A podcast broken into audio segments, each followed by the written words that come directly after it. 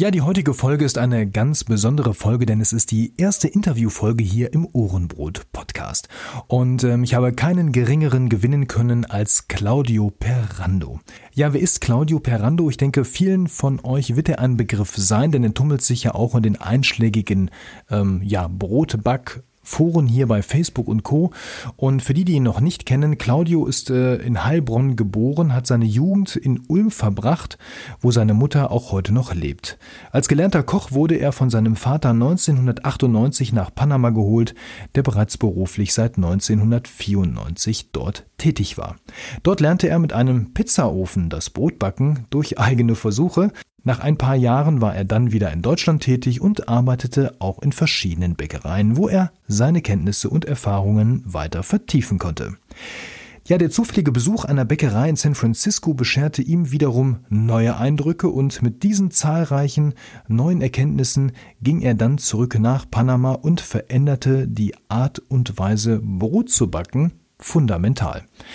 Claudio Perando, mein Gast heute hier im Ohrenbrot Podcast. Ihr dürft gespannt sein, ähm, denn Claudio ist ja auch bekannt für teils kontroverse Diskussionen und äh, ich sag mal Meinungen und auch diese haben wir natürlich hier angesprochen. Das Schönste ist, wer den Podcast bis zum Schluss noch hört, der bekommt eine kleine Überraschung von Claudio zur Verfügung gestellt, aber die gibt es, wie gesagt, am Schluss. Also viel Spaß mit dem Interview. Äh, Claudio Perando hier im Ohrenbrot-Podcast. Ohrenbrot. Das ist der Podcast rund ums Brotbacken und Genießen. Hier erfährst du alles, was du wissen solltest, um ein gutes, gesundes und leckeres Brot selbst zu Hause backen zu können. Mit Informationen, Tipps und Hintergründen. Ich bin Wolfgang Schüttler und der Gastgeber dieser Sendung. Willkommen beim Ohrenbrot. Claudio Perando, herzlich willkommen in meinem Podcast. Hallo, freut mich. Ja, Claudio, Hand aufs Herz. Wann hast du eigentlich dein letztes deutsches Butterbrot mit Wurst und Käse gegessen?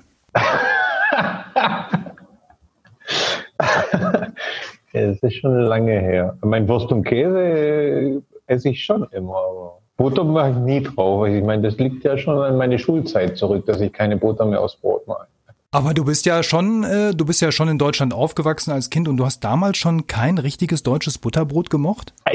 Ich habe äh, Butter nicht gemocht. Das war mein, mein Problem. Meine Mutter hat, äh, glaube ich, immer zu viel drauf gemacht und dann ist mir das aus den Ohren rausgekommen, weil meine Mutter isst unglaubliche Mengen Butter. Dann habe ich dann irgendwann gesagt, ich will keine Butter mehr, sie soll mir nur den Belag drauf machen. Wunderbare Geschichte. Ja, du bist ja in der Hobbybäcker-Szene hier in Deutschland vor einigen Jahren durch äh, dein Pande Kristall, diesem Brot mit den wahnsinnig großen Löchern bekannt geworden und hast auch hier dadurch für eine Menge Aufsehen gesorgt, ja. Faszination und Ablehnung zugleich wurden dir da Teil. Ja, man kann auch sagen, du hast die Szene hier wirklich gespalten. Ähm, wie kam es denn aus deiner Sicht eigentlich zu diesen heftigen Reaktionen hier? Ich denke, dass man in Deutschland ähm einfach äh, damals, ich weiß nicht, wie es heute, wie es heute genau ist, aber dass man einfach nicht so aufgeschlossen war. Man äh, bekommt ja in Deutschland immer suggeriert, und es war ja auch bei mir so, dass man also sozusagen schon am Limit des Brotbackens ist. Jetzt äh, meine Brote wurden damals äh, wie also sinnlos und backfehlerhaft beurteilt und äh, das hat mich natürlich äh, sehr gewundert, weil ich wollte einfach, äh, ich habe einfach nur zeigen wollen, was ich so mache. Ja, und ich habe ja damals äh, für ein Restaurant die Brote entworfen und die mussten natürlich leicht sein und dürften nicht schwer sein, weil der Chef wollte einfach nicht, dass die Leute schon satt sind, wenn sie das Brot essen.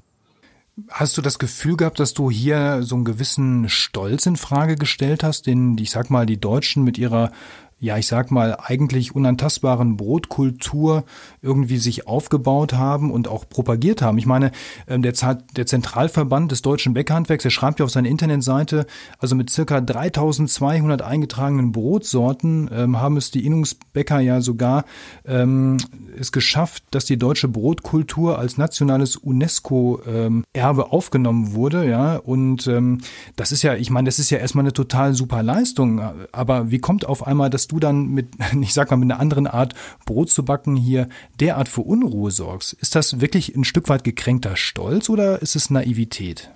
Ich denke schon, dass da, mein, das hat sich ja ziemlich hochgeschaukelt, zum Teil unschöne äh, äh Diskussionen hat es dann gegeben äh, diesbezüglich, wenn sich dann auch Leute im Ton vergriffen haben, wo das angefangen hat. Heute ist es ganz normal, diese Szene ganz normal. Ich war auch damals der Erste, nicht nur in Deutschland.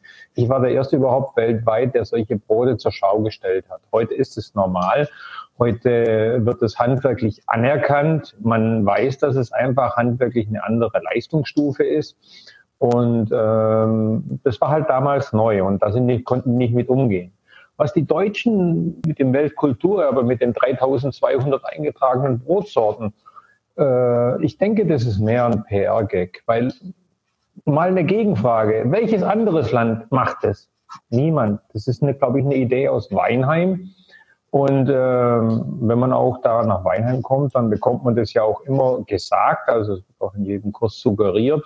Und damit stellt man sich ja selber äh, schon an die Spitze des Brotbackens in der Welt. Ich denke, dass das also mehr oder weniger schon also eine PR-Sache ist, weil äh, da werden einfach äh, Rezepte registriert, auf, äh, also registriert an Brotsorten und so weiter. Und äh, der Rest in der Welt äh, macht es nicht. Das äh, kennt auch niemand. Auch das, ähm, das ganze Bäckerhandwerk wird ja äh, weltweit ganz anderes äh, gehandhabt wie in Deutschland. In Deutschland muss man ja Bäckermeister sein, um eine Bäckerei aufzumachen. Das dauert also erstmal ein paar Jahre, bis man Bäcker ist und dann kann man den Meister machen. Und das ist in anderen Ländern ja ganz anders. Da werden hier Kurse und dort angeboten, hier und dort. Und dann kann man sich da schon Bäcker schimpfen. So wie halt in Deutschland auch. Jeder, der Wasser kochen kann, ist ein Koch. Ja, und äh, nur Bäcker muss man halt ein.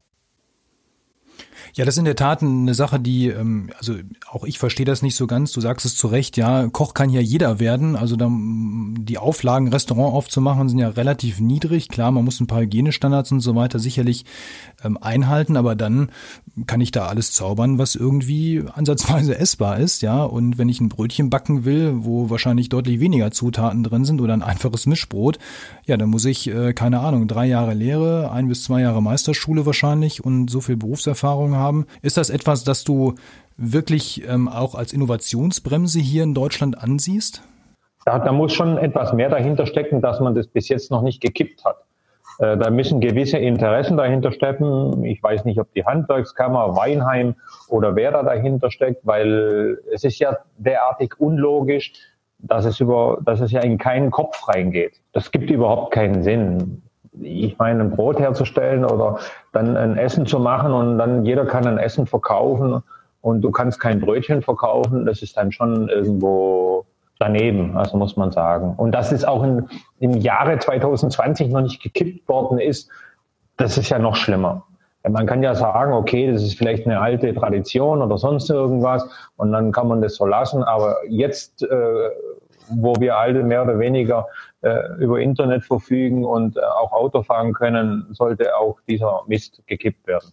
Dieses äh, Gefühl, dass wir Deutschen ein besonderes Brot haben. Also ich kenne das ja auch noch aus schon aus meinen Kindheitstagen und vielleicht, ich meine, du bist jetzt ein paar Tage älter als ich noch, ähm, aber auch du bist ja durchaus oder bist ja dadurch auch ähm, weit vor dem Internetzeitalter hier auch in Deutschland äh, gewesen. Es war doch aber früher schon so, dass es, das war ja schon klischeehaft fast, dass wenn die Leute im Urlaub waren, schon gesagt haben, boah, das erste, worauf ich mich freue, wenn ich nach Hause komme, ja, das ist mal wieder ein anständiges deutsches Schwarzbrot oder such dir die Brotsorte aus, die du haben möchtest. Aber genau das hat man ja früher schon immer gehört.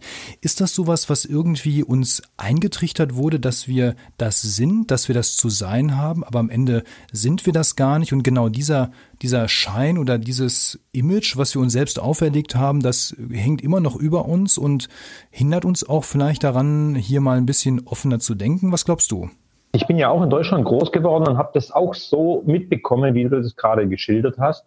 Und als ich Deutschland damals verlassen hatte, bin ich ja auch jahrelang überall umhergegangen und habe dann immer nur gesagt, ja, aber in Deutschland ist es so, in Deutschland ist es so.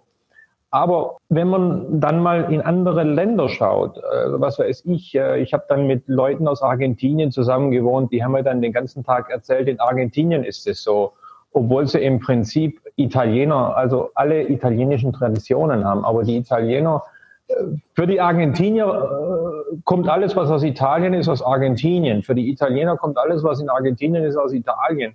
Die Mexikaner, die vermissen in Deutschland ihre Tortillas. So hat jeder seinen Nationalstolz und so wächst jeder äh, halt auch auf. Und dann hat man, ist es halt in Deutschland immer so eingetrichtert worden, dass man, man dass der Deutsche einfach das, das Brotland Nummer eins ist. Ja, da bekommt man seine Wurststulle und so weiter und äh, ein richtiges äh, kerniges Brot. Und es ist ja, man sieht es ja auch immer, wenn die Leute auch heute noch etwas posten, dann, wenn man dann, wenn man dann schreibt, mehr oder weniger, ich, ich habe jetzt mal wieder ein richtig kerniges Roggenbrot gemacht, dann will man ja dazu sagen, dann will man ja mehr oder weniger dazu sagen, äh, ich habe mal ein richtiges Brot gebacken. Also sprich, zwischen den Zeilen sind dann die anderen Brote keine äh, richtigen Brote. Weil es muss dann ein richtiges Brot ist halt ein Roggenbrot. Ja.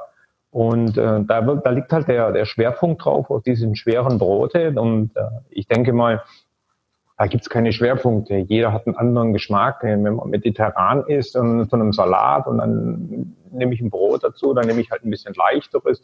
Äh, wie, wie gesagt schon, mein Chef, der hat immer auch leichtere Brote im Restaurant haben wollen, für Vorspeise, Focaccia, Bruschetta und solche Sachen. Da kann ich kein schweres Roggenbrot nehmen oder ein Vollkornbrot oder diese Sachen.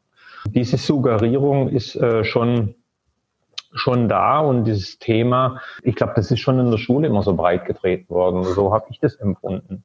Ja, da geht's ja schon los mit der Ernährungspyramide und da ist schon direkt als Basis natürlich dann das Butterbrot gleich mit dabei, ne? Und schon geht's los. Genau. Worin liegt jetzt eigentlich genau der Unterschied, wo wir schon mal bei diesem, bei diesem Vergleich sind zwischen den Broten, die es hier so gibt oder wo du sagst, naja, das wird hier so als, ich sag mal, richtiges Brot dargestellt und dem, was du so backst, ja? Wie würdest du sagen, unterscheiden sich diese zwei Welten? Ich denke nicht, dass die Unterschiede so groß sind, wie viele annehmen. Ich, äh, ich arbeite einfach ein bisschen anders. Für mich ist äh, Brotbacken schon eine Art Schachspielen, weil ich immer überlege, was der andere gegenüber, also sprich in dem Fall der Teig macht. Wenn ich jetzt diesen Zug mache, was macht dann der Teig? Das, das macht es irgendwo dann im, im Prinzip ein bisschen, bisschen anders, weil ich keine äh, Bäckereischule habe. Mir hat niemand gezeigt, wie man ein Brot shaped wie man, äh, wie man einen Teig aus, ähm, ausmischt oder sonst irgendwelche Sachen.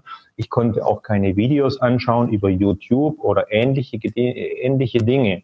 Weil wenn man, wenn man diese Videos anschaut und auch diese mit den Bäckerschulen, dann sieht man ja immer die gleichen Handbewegungen. Man sieht immer die gleiche Art und Weise, wie das äh, Baguette geshaped wird oder wie ein, ein Butter geshaped wird und, und diese, all diesen Dinge und man bekommt dann mehr oder weniger das Gefühl, Mensch, wenn ich das jetzt nicht so mache, dann ist das falsch. Aber ich war ja schon fertig, als ich diese ganzen anderen äh, Techniken gesehen habe. Und ich habe dann gesehen, dass meine Resultate waren genauso, mindestens genauso gut wie die anderen. Und äh, dann gab es auch keine, ich habe mich dann auch nicht mehr umstellen wollen. Also und dann ist es bei mir ja sowieso so, dass ich immer auch die Möglichkeit suche, den Teig möglichst schonend zu behandeln. Das bedeutet, ich versuche, wenn möglich, so wenig wie möglich zu entgasen, den Teig, äh, den Teigling. Also ich, ich widme mich jedem Teig, egal, wenn ich auch 150 Baguette mache.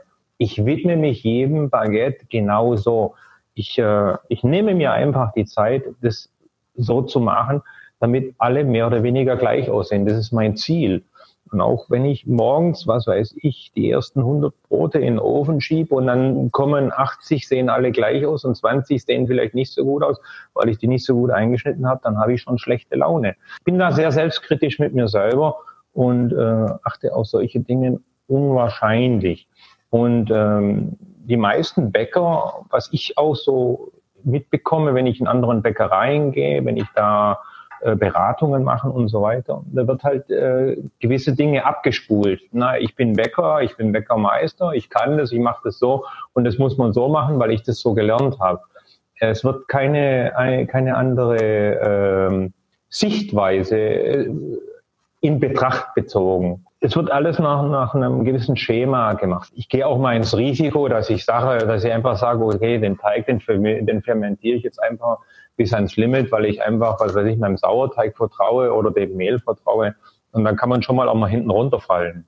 Du hast ja deine Passion im Prinzip ja selber entwickelt, als du damals, ja muss man ja schon sagen, äh, ohne Wissen und ohne Erfahrung nach Panama gegangen bist zu deinem Vater und dort angefangen hast, Brot zu backen. Ähm, du warst ja kein gelernter Bäcker, du warst gelernter Koch und hast damals ja aus dem Nichts heraus ähm, begonnen, Brot zu backen. Ähm, wenn man in so einem Land ist, was und dann ungelernt, was ist da für dich die größte Herausforderung gewesen damals? Also die größte Herausforderung waren sicherlich erstmal die, dass ich keine Ahnung hatte. Ich konnte natürlich Pizza machen, weil ich Pizza konnte ich schon als Kind machen. Dann hatte mein Opa schon eine Bäckerei. Mein Vater hat auch immer von, in der Bäckerei gearbeitet, hatte auch ein gewisses Grundwissen. Und äh, dann wusste man natürlich, wie man einen Pizzateig herstellt und dass man aus dem Pizzateig auch Brot machen kann. Aber in Panama war das natürlich ganz anders. Da, als ich da hingekommen bin, da gab's, ich hatte kein Backbuch, kein Internet, es gab keine Hefe auf der Insel und das Mehl, das war in einem Zustand, das kann sich überhaupt niemand vorstellen. Also ich habe ohne zu lügen jeden Morgen einen Indianer gehabt, einen Indio, einen Einheimischen, der mir die Tiere aus dem Mehl entfernt hat damit ich die nicht mit in den Teig reingemacht habe. Also jedes, jeder Teig wurde bei mir erst ausgesiebt, bevor ich überhaupt gemacht habe. Und dann konnte man, man natürlich auch überhaupt nicht kontrollieren, ob jetzt das Rezept, was man gemacht hat, ob das jetzt gut ist oder schlecht ist, weil jeden Tag war das anders. Ich habe dann auch festgestellt, dass bei Regen in Panama das Brot ganz anders war wie bei, bei Sonne. Und äh, solche Geschichten. Und äh, Hefe gab's nicht. Ich habe äh, mit Rosinen Hefewasser hergestellt, wie mein Opa mir das gesagt hat. Und ähm, ich habe da auch nicht besonders, äh, wie sagt man, also wie heute, äh, mich da vertieft drin. Als ich dann irgendwann nach zwei, drei Jahren also Hefe äh, bekommen habe, äh, war ich dann überglücklich und habe die Rosinen sozusagen in, in den Schrank gestellt, obwohl ich da ewig lang mit gearbeitet habe. Ich habe jahrelang mit Rosinenwasser gearbeitet. Und äh, ich konnte also meine eigenen Leistungen überhaupt nicht überprüfen, weil die Mehle einfach viel zu unterschiedlich waren. Und dann äh, habe ich das irgendwie gar nicht an mir festmachen können, bis dann mein Vater auch angefangen hat, mal ein bisschen Mehl aus Deutschland mitzubringen im Koffer, dass man auch diese Sachen mal so überprüfen konnte. Und damals dachte ich auch schon, Mehl aus Deutschland, das muss das beste Mehl sein. Ja, es kann also dann nur an mir selber liegen. Ja. Hatte natürlich auch keine Ahnung, dass das deutsche Mehl ja eigentlich wesentlich backschwächer ist als andere. Und, und solche Dinge, das, das, das war mir alles fremd. Also es war mir alles völlig fremd. Und ich habe dann auch nur zwei oder drei Brotsorten hergestellt und ein paar Süßigkeiten und habe dann aber Blut geleckt auf Deutsch. Ich habe das jetzt richtig verstanden, hoffe ich zumindest, dass du im Prinzip über Try and Error, also über Versuch und Fehler ähm, herausgefunden hast mit dem Rosinenhefewasser, ähm, wie du im Prinzip deine Teige, ja ich sag mal, vernünftig äh, zusammenbekommst, sodass du ein, auch ein prima Ergebnis dahin bekommst, ohne dass du das jetzt ja auch irgendwie technisch oder chemisch oder sonst irgendwie analysieren konntest. Du hattest ja gar keine Möglichkeit dazu. Du konntest ja nur probieren, gucken, ob es klappt, ob es irgendwie verdirbt oder ob es ein super Ergebnis wird. Ist das etwas, ähm, was ganz wichtig ist beim Brotbacken? Denn ich beobachte im Moment eine sehr starke, ich würde mal sagen, Versachlichung des Themas an allen Ecken und Enden. Jeder versucht mit, ähm, ja, ich würde mal sagen, fast schon hochwissenschaftlichem Hintergrundwissen, einem hier die Welt zu erklären. Und ähm, am Ende ähm, ist da aber immer die Frage, versteht man überhaupt, was da passiert? Ist das wirklich so relevant? Oder ist es viel wichtiger, so wie du es gemacht hast, zu sagen, ich muss den Teig lesen können, ich muss meine Zutaten ja verstehen können, wenn ich sehe, was sie tun? Das ist eine, eine ziemlich gute Frage, weil ich habe also Gleiches beobachtet bin dann auch immer etwas überrascht über dieses enorme Wissen auch der Hobbybäcker, äh, die also wesentlich mehr wissen als ich aufweise, also als ich habe, theoretisches Wissen. Ja, ich frage mich dann immer, ob ich dann irgendwo hinterherhinke. Aber wenn ich dann in der Backstube bin und einfach meine Teige zu beurteilen habe, dann fasse ich den anderen, weiß ich, wie es ist. Und ich kann es im Prinzip Im Prinzip würde ich es gern erklären, niederschreiben, was ich hier fühle, was ich mache. Aber es ist unwahrscheinlich schwierig. Ich kann also, wenn ich einen, wenn ich einen Teig anfasse, dann kann ich ungefähr abschätzen, in welchem Stadium der ist, äh, wie lange die Struktur jetzt noch hält. Und da weiß man theoretisch, was abgeht, aber ob das dann wirklich so ist, das ist eine andere Frage, weil es kommt ja auch immer drauf an.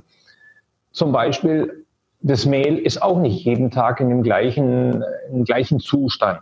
Ja, sprich, wenn man, ich habe das also sehr gut in Ungarn feststellen können. Ich bin sehr dankbar für, diese, für dieses Jahr in Ungarn. Da haben wir sehr saubere Mehle bekommen und diese Mehle, die waren so sauber, dass sie halt die, die Qualität war unterschiedlich von Sack zu Sack. Minimal, ein bisschen mehr, ein bisschen weniger, aber man konnte es also feststellen. Es war also eine unwahrscheinlich interessante Sache. Wir hatten damals für die Croissants extra österreichisches Mehl gekauft, weil da brauchte ich eine stabile Qualität. Und wirklich, dieses österreichische Mehl, das ist wie Mercedes-Benz. Also da weiß man, da kaufst du die Qualität und dann bis zum Schluss immer das gleiche Ergebnis. Und bei diesem ungarischen Mehl, da haben wir sozusagen jeden Tag das Rezept neu entworfen. Also es sind schon zweierlei Sachen. Ich habe auch schon oft mit Leuten gearbeitet, die ein enormes Wissen haben und dann beim Brotbacken war es dann eine andere, eine andere Hausnummer. Dass äh, das, das theoretische Wissen eine vielleicht doch nicht ganz so weit weiterhilft oder dass man einfach beides braucht. Und dann wird ja auch viel diskutiert darüber mit Vollkornmehl, mit Roggenmehl und so weiter, wie schwierig das ist. Ich meine, das sind für mich die, wenn ich das an Schwierigkeitsgrad einstufen kann, dann sind für mich äh, diese, diese Vollkornmehle und Roggenmehle, das sind für mich die einfachsten Brote überhaupt herzustellen. Ja, das sind, sie sind so leicht zu lesen und da kann man nicht viel kaputt machen, meiner Ansicht nach, wenn man die, die Hydrierung richtig schafft und ein bisschen beobachtet weiß, dann, dann kann man da relativ wenig kaputt machen. Es ist ja so, du bist ja ähm, damals nach Panama gegangen, anschließend ja auch noch mal ein bisschen in Deutschland gewesen und inzwischen reist du ja um die ganze Welt und ähm, ja gehst von einem Projekt zum nächsten.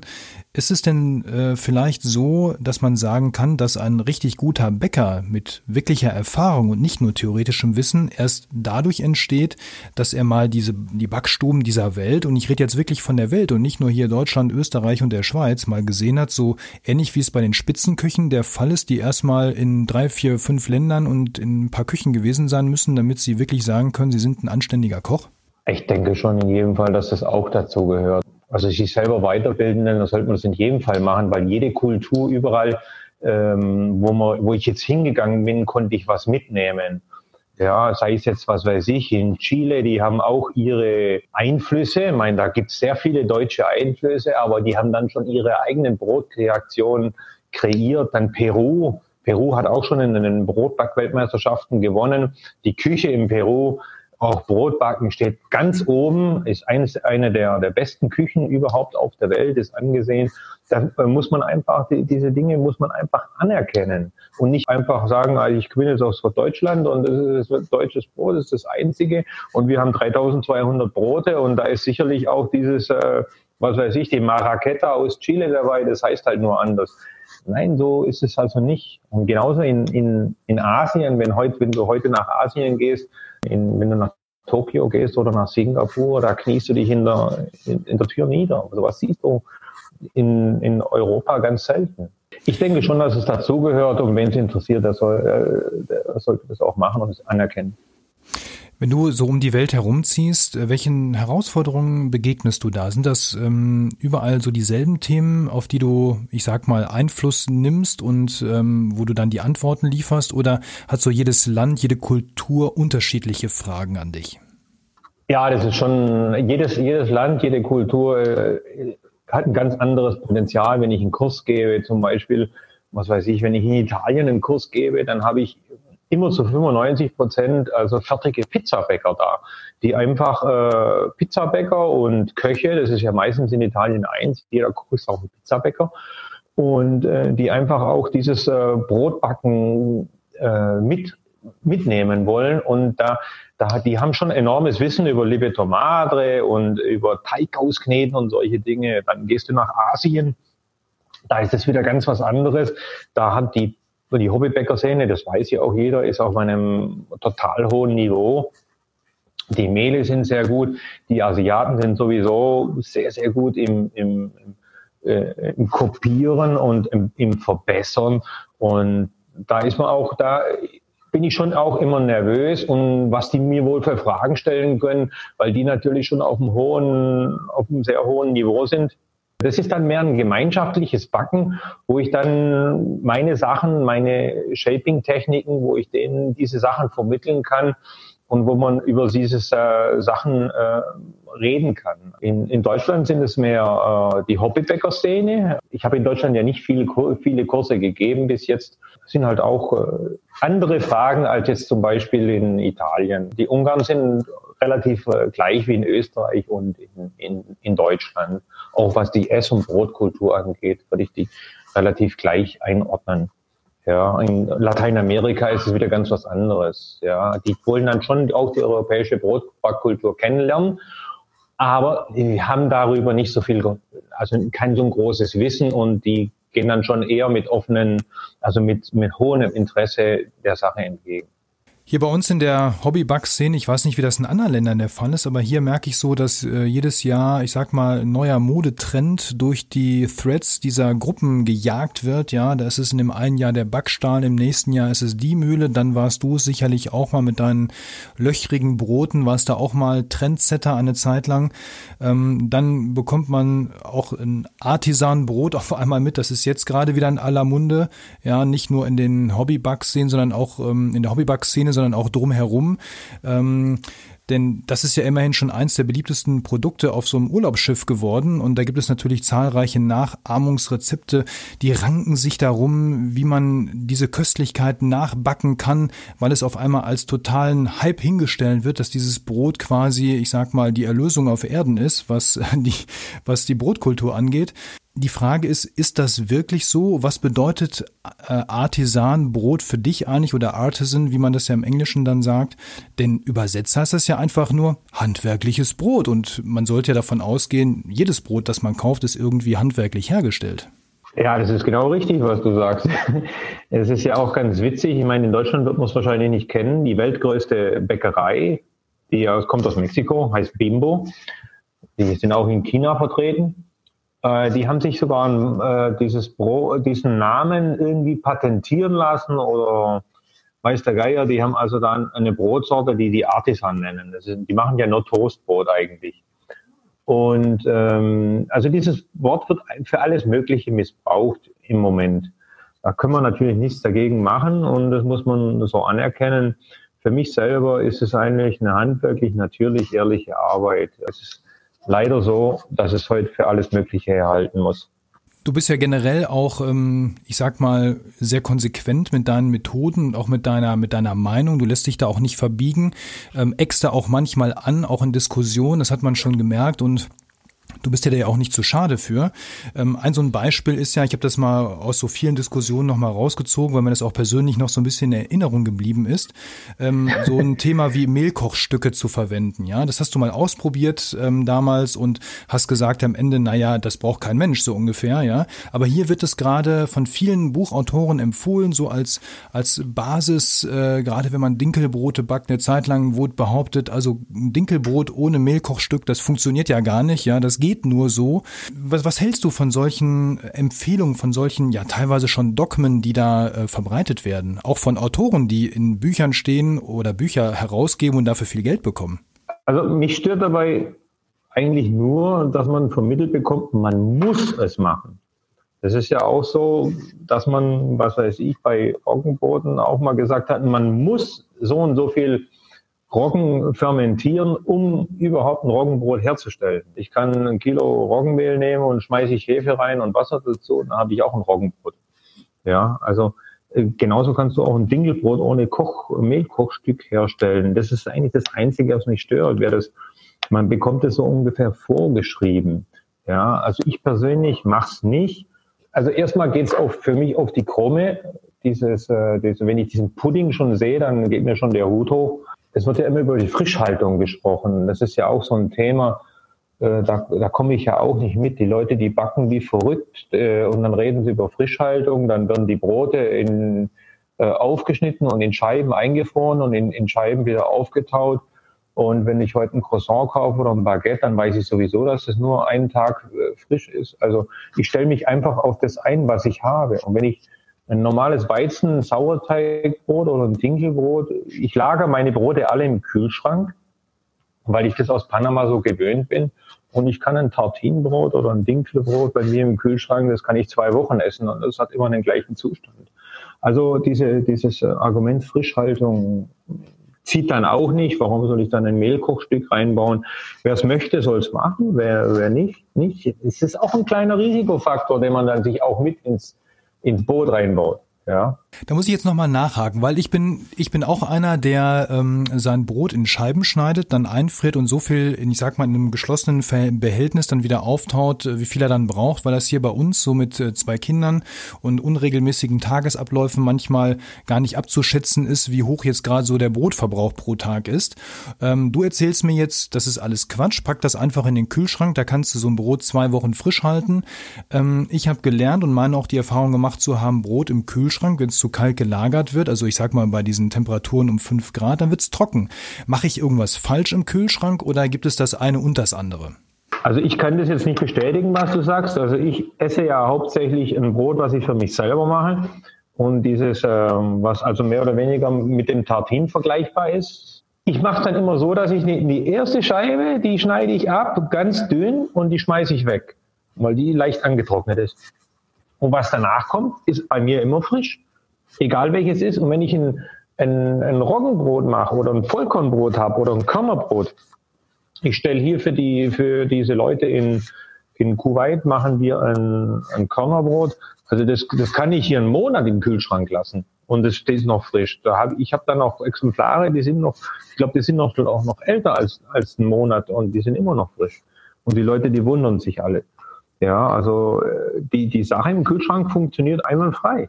Du schlägst das aber nochmal in Folie oder ein Papier ein oder weil einfach so in den Kühlschrank, das kann ja nicht funktionieren, oder?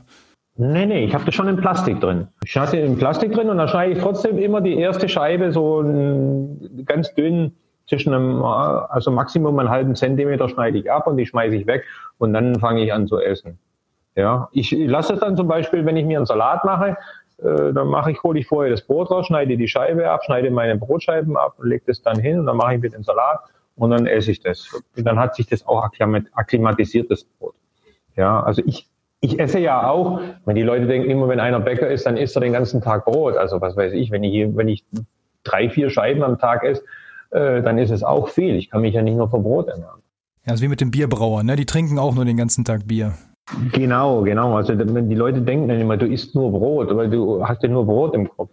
Aber das ist gar nicht so. Ich schmeiß auch viel Brot weg. Es tut mir leid, dass ich das sagen muss. Aber ich nehme dann immer Brot nach Hause, weil ich denke, ah, das ist ja super. Aber wenn ich dann alleine bin und ein Kilo Brot zu Hause habe, das ist schon eine Menge Holz.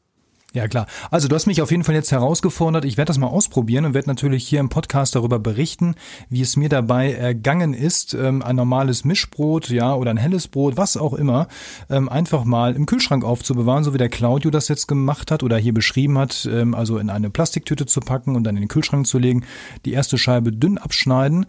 Ich würde sie natürlich nicht wegwerfen, sondern aufbewahren und daraus nochmal geröstetes Altbrot machen. Das kann man ja nochmal wunderbar benutzen. Und ja, mal schauen, schauen, wie es mir dabei ergeht, denn das wäre natürlich, äh, macht, macht die Sache viel einfacher, definitiv. Ja, ja, sowieso. Also Altbrot habe ich ohne Ende. Claudio, wenn du so zu Hause bist, du hast gerade schon gesagt, zu deinem Salat isst du gerne mal eine Scheibe Brot. Was ist denn so eigentlich dein Haus- und Hof-Lieblingsbrot, ja? Und vor allem, warum? Ich habe mir selber ein Rezept entworfen für mich, also das ist sicherlich relativ, äh, ich weiß noch gar nicht, ob ich es irgendwann mal vorgestellt habe oder so. Äh, ich habe es bei mir im Computer drinstehen mit Hausbrot und das ist ein sehr ausbalanciertes Rezept, was irgendwo auch auf äh, Tartin äh, basiert, aber natürlich ganz andere äh, Geschichten hat, auch einen anderen Sauerteig hat. Das ist dann geschmacklich etwas äh, weiter oben angesiedelt und etwas kräftiger im Geschmack, aber auch nicht äh, zu kräftig. Das mag ich halt auch nicht. Und das ist relativ gut ausbalanciert. Und das ist ein, ein Brot, äh, ja, was ich immer was ich immer habe auf Deutsch. Ja, Claudio, zum Schluss, welchen ultimativen Tipp, ich meine, du hast schon viele Hinweise hier gegeben, wie du so denkst, aber welchen ultimativen Tipp möchtest du denn gerne noch an die Profibäcker geben, ja, die jeden Tag so in ihrer Backstube stehen und äh, ihr Geld verdienen wollen oder auch teilweise müssen? Und welchen Tipp möchtest du vielleicht unseren Hobbybäckern, die ja auch äh, hier zahlreich zuhören, mitgeben, die eben nur gelegentlich, ja, zu Hause backen und versuchen, das Geheimnis von gutem Brot zu lüften? Naja, wer heute Geld verdienen will, muss, äh, sollte umdenken, Dinge anders zu machen. Brote anzubieten, wie jetzt äh, diese TK-Bäcker oder Supermärkte, ist völlig out, weil man mit denen preislich einfach nicht konkurrieren kann. Man muss einfach irgendwie zeigen, dass man unique ist, also einzigartig. Ja, ich höre oft, wenn ich in irgendeine Bäckerei gehe, dass die Leute dann sagen: Ah, mein Kunde will das Brot aber so haben ich denke, da muss man weg davon, man muss sich ein Ziel setzen und einfach auch hinter seinem Produkt dann stehen und dann wird sich das auch durchsetzen. Sich, ähm, man kann es nicht jedem Kunden recht machen. Ja, also bei den Hobbybäckern sehe ich das ja auch ein bisschen, wie das auch bei mir ist. Also ich habe da beides, also Profi und Hobbybäcker, dieses Gehen. Backen ist ja ein bisschen mehr, ist ja nicht nur Backen, ist ja auch eine Therapie. Das ist ähm, wenn der Erfolg aus dem Ofen kommt und so weiter, das läuft runter wie Öl, dann das ist eine, eine, eine Befriedigung, das ist, ähm, das ist mehr. Also es, äh, auch dieser Austausch, mich Gleichgesinnten über dieses Hobby, das äh, gibt eine Passion, das erfüllt einen. Und ähm, ich will jetzt mal diesen Gesundheitsaspekt einfach irgendwo ausklammern, weil der ist für mich jetzt keine Motivation. Das, wenn man in der Hobbybäcker-Szene ist und dann irgendwann zu sagen, das reicht mir so, das möchte ich jetzt so haben. Ähm, und dann diese Zufriedenstellung mit etwas, was man erreicht hat. Ich finde da, das finde ich etwas schade, weil da hört irgendwo die Passion auf. Äh, und dann total auf Gelingsicher zu gehen. Meine, jeder will weitermachen. Ich habe das ja auch, man hat das beobachten können. Ich kenne die deutsche Bäckerszene sehr gut als ich angefangen habe in Deutschland zu posten, meine Brote, und dann habe ich ja mitbekommen, wie die Leute sich auch gesteigert haben. Das bedeutet, jeder will weiterkommen, ja. Jeder und das, das Niveau hat sich in Deutschland in der Hobbybäcker-Szene ja äh, unwahrscheinlich nach oben entwickelt. Jeder hat sich verbessert, ja. Und das bedeutet auch, dass die Leute hungrig sind, dass sie einfach mehr wollen, auch wenn sie es nicht zugeben die Leute, die früher äh, Löcher im Brot verurteilt haben, wenn die heute eine gute Krumme haben, sind es die ersten, die sie posten. ist wahrscheinlich meistens so, ne? Die, die sich am ersten darüber aufregen, sind wahrscheinlich die, die dann am äh, neidvollsten darüber gucken und sagen, das will ich auch. Sowieso. Ich meine, ist es ja, das, dieses Thema mit der offenen Krumme ist ja immer so eine Sache. Die Leute beurteilen es und haben es noch nie gegessen. Es wird ja immer über irgendwas, äh, muss dann diskutiert werden. Ich kann da keine Butter drauf schmieren wenn ich eine, eine Ciabatta in Scheiben aufschneide, um die Porung zu zeigen, das bedeutet ja nicht, dass ich das, dass ich das dann so esse. Wenn ich eine Ciabatta esse, dann mache ich hier ein Sandwich, dann schneide ich das ja ganz anders auf, dieses Brot. Und dann habe ich ja dieses Lockere und dieses Crunchige, was, was ja das Sandwich ausmacht und nicht die Scheibe. Ich versuche verschiedene äh, Punkte darzustellen im Brot, dass man auch sieht, wie das auszusehen hat. Ja, das soll irgendwo auch ein Leitfaden für die Leute sein. Es ist nicht, um das zu präsentieren, es ist einfach zu zeigen, dass die Bohrungen, wie die Bohrungen auszusehen haben und diese Sachen. Das ist halt meine Vorstellung. Das heißt, die Frage, ob große äh, Porung, große Krume, ja oder nein, stellt sich für dich gar nicht, weil sie sowieso immer mit Ja beantwortet wird? Nee, es kommt ganz darauf an, für was man es haben will. Äh, für mich zum Beispiel ein Tartin muss eine gleichmäßige Krumme haben, aber die muss locker sein weil dann das, das, das Essen ganz anders ist. Es ist ja auch bei einem Vollkornbrot. Wenn ich schaffe, eine lockere Krumme zu machen, dann esse ich das Brot ganz anders, wie wenn die ganze Luft schon rausgenommen worden ist. Ja, es ist ja so, dass die, dass die Brote, wenn man die ganze Luft und Gas rausnimmt, die werden ja auch viel schwerer. Ja, in Deutschland macht man, wird, kriegt man das gezeigt und es gibt ja auch immer schön diese schönen Videos, wenn dann die Profibäcker kommen, die dann mit beiden Händen erstmal die Teige äh, nochmal nach der Bulk, nach der Bulk Fermentation nochmal die ganze Luft rausnehmen. Diese, diese Dinge, diese Brote, die sind ja dann viel schwerer. Man verändert den Typ vom Brot dadurch. Du kannst den gleichen Teig haben, aber du hast zwei verschiedene Brote. Du kannst es locker und leicht essen oder du kannst es etwas schwerer und ein bisschen zäher essen. Und meine Entscheidung ist halt so, diese großen löcherigen Bohrungen und so, und so weiter, das ist eine, eine ganz andere Geschichte, die halt, was weiß ich, äh, das betrifft dann Bruschetta, Salate, Restaurants, äh, die auch die Leute beeindrucken wollen. Ja das ist eine ganz andere Geschichte. Also ich habe das ja einmal gemacht, das Pandekristall. Mir ist das ja auch halbwegs gelungen damals. Äh, soweit kann ich das ja schon sagen. Und für mich war das im Prinzip, ähm, ich würde mal sagen, schon ein Stück weit ein ja, so eine Art Test und Ausbildung, wie weit kann ich mit meinem Mehl und meiner Maschine da gehen, weil ich bin da wirklich an die Grenzen gegangen, ähm, die Maschine auch. Und ähm, das ist natürlich etwas, da lernt man dann schon, ähm, wie ist so das eigene Mehl drauf, wie ist man selber drauf, wie das Teig lesen, ja, das ist ja, das kann einem ja keiner beibringen, wenn man da, ich sag mal, vor der Maschine steht und reinguckt, da sieht ja auch jeder was anderes, ja, wenn ich da fünf Leute hinstelle, da sehen fünf Leute was anderes. Und ähm, das eigene Gefühl dafür zu entwickeln. Mir ging es zumindest so, habe ich mit dem Pandekristall wirklich ein ganzes Stück weiter nach vorne gebracht. Absolut. Als ich damit angefangen habe, das hab, ich habe damit angefangen mit 75 Prozent Wasser und dann habe ich, war ich einfach unsicher in der, in der Handhabung. Dann habe ich jeden Tag fünf Prozent draufgelegt, als, bis ich bei 130 war. Später habe ich dann mal 170 gemacht und 189.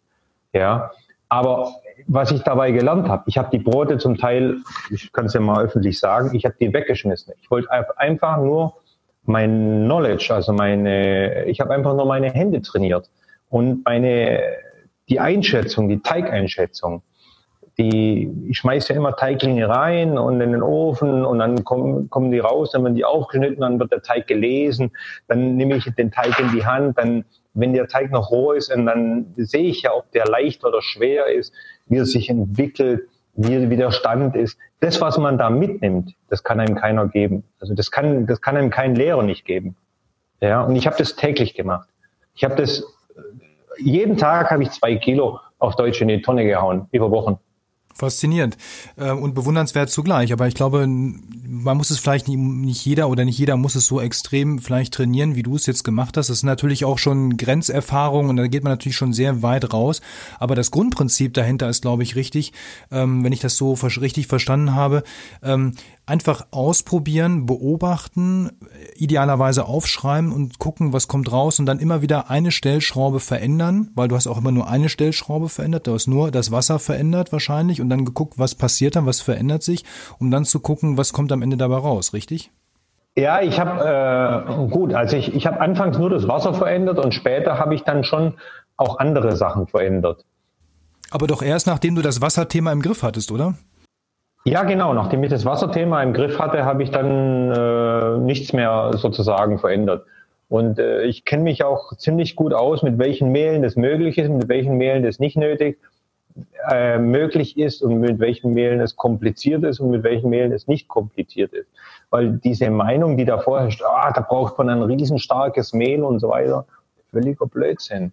Das Mehl, wenn das zu stark ist, dann gibt es auch keine Löcher im Brot. Ja, also da muss man vorsichtig sein. Ja, ich habe schon Mehle gehabt, da habe ich 130, äh, was weiß ich, TA 230 gemacht und das Brot hat wieder eins gestanden. Also auf dem, auf dem Tisch ist es hochgegangen, nicht nach links und nach rechts. Das Mehl war so super, kein einziges Loch drin gewesen. ja, weil das Mehl einfach zu, zu stark war. Und also ich habe dann, ich, ich weiß auch, wo ich mit welchem Mehl diese Dinger machen kann und auch wie man die Teige ausknetet, da kenne ich mich einfach aus, weil ich das halt einfach sehr, sehr viel gemacht habe. Und das hat, macht halt öfters den Unterschied. Claudia, du bist aktuell in Kuwait bei einem Projekt tätig. Ähm, wie sieht's aus? Bleibst du in Kuwait oder geht es weiter? Hast du schon Pläne, über die du erzählen kannst, darfst und magst? Also ich werde sicherlich nicht hier bleiben. Das ist nur ein, ein, ein Projekt, äh, Sauerteigprojekt hier in Kuwait unterzubringen, in eine größere Bäckerei, eine ziemlich große Bäckerei. Und äh, ist ja nicht meine Kultur.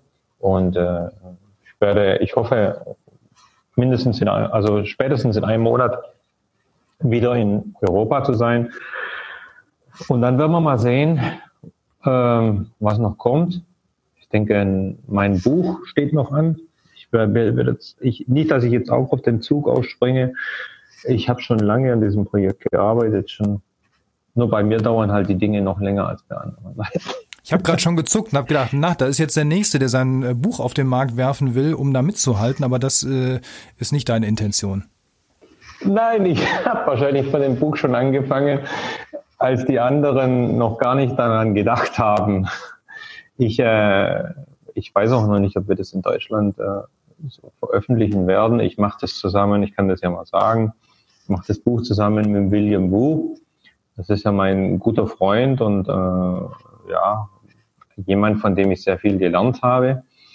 Und äh, das Buch soll auch ein bisschen anders sein und es soll, äh, soll halt Dinge, Dinge beinhalten, die wir halt äh, aus unserem Erfahrungsbereich äh, vermitteln wollen.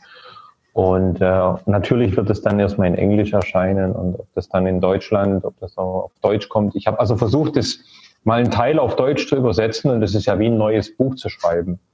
Das ist schon eine, eine Hausaufgabe. Und da habe ich eigentlich, muss ich mal sehen, ob das auch noch passt. Ich denke, als zweite Sprache steht Spanisch erstmal dann auf dem, auf dem Programm, äh, weil, wie gesagt, mir liegt der lateinamerikanische Markt sehr nahe. Ich habe in Lateinamerika bin ich sehr, äh, kenne ich sehr viele Leute und da bin ich auch bekannt. Und äh, das liegt mir dann sehr nahe, weil das auch äh, die Leute einfach noch ein bisschen rückständiger sind als in Europa und, Claudio, zum ähm, Abschluss. Außerhalb des Backens. Vielleicht gibt es da noch etwas, was du, ich sag mal, in deinen Träumen dir vielleicht vorstellst oder anders gefragt. Claudio, hast du noch einen Lebenstraum und wenn ja, hat der etwas mit Brot oder Backen zu tun? Was ist deine persönliche Vision? Ja, sowieso. Also ohne Backen. Ich habe mal zu meiner Mutter gesagt, wenn ich sterbe, dann gib mir wenigstens ein Leib Brot mit in den Sarg rein. Äh, ich, äh, ja, was mir, was ich immer schon im Kopf habe, ist was Kleines, Käse, Wein, Brot, was Persönliches, wenige Tische, wo dann ein, ein Austausch stattfindet, wie eine große Familie mit Leuten, die man gern hat, die man äh, gern zu einem kommen wegen diesen Dingen. Und äh, sowas würde mir vorstreben, auch vielleicht dann, wo man ein bisschen äh, was zeigen kann, aber sagen wir so in einem Rahmen nicht mehr wie fünf bis acht Personen, dass man da auch richtig drüber diskutieren kann. Das soll dann nicht nur, es soll nicht ein einfacher Kurs sein, das soll dann auch, was weiß ich, unter Profis stattfinden. Ich komme ja auch immer wieder mit Leuten zusammen, die normalerweise viel Geld nehmen und dann laden wir auch mal gerne Leute ein, die einfach, also geht es einfach dann nicht um Geld, es geht einfach darum, dass man zusammen backt. Ja, sowas äh, stelle ich mir dann vor. Das klingt nach einem schönen Lebensabend, so könnte man im Prinzip alt werden, richtig? Genau.